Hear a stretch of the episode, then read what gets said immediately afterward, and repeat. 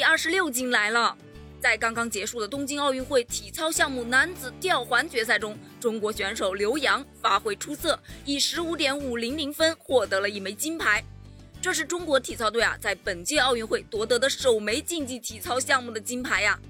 值得一提的是，另一名中国选手尤浩以十五点三零零分获得银牌。要知道，他们面对的是一众强手啊。巴西选手是该项目伦敦奥运会的金牌得主。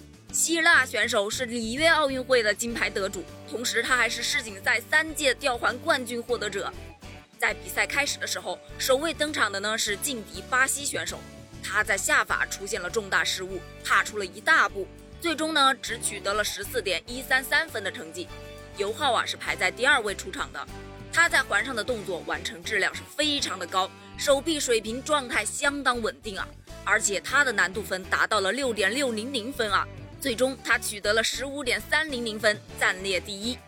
刘洋呢是第三位出场，他的手臂水平状态和腿部的姿势都保持的相当的完美。最终呢，他的难度分是达到了六点五零零分，但完成分啊高达九点零零零分啊。最终，他以总分十五点五零零分超过尤浩，排名第一。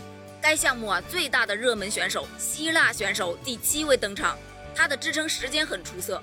双臂的控制程度也是非常的好，环上的整套动作完成质量呢也很高，但是在下法上向前跳了一小步，最后呢分数出炉十五点二零零分，排在刘洋、尤浩身后。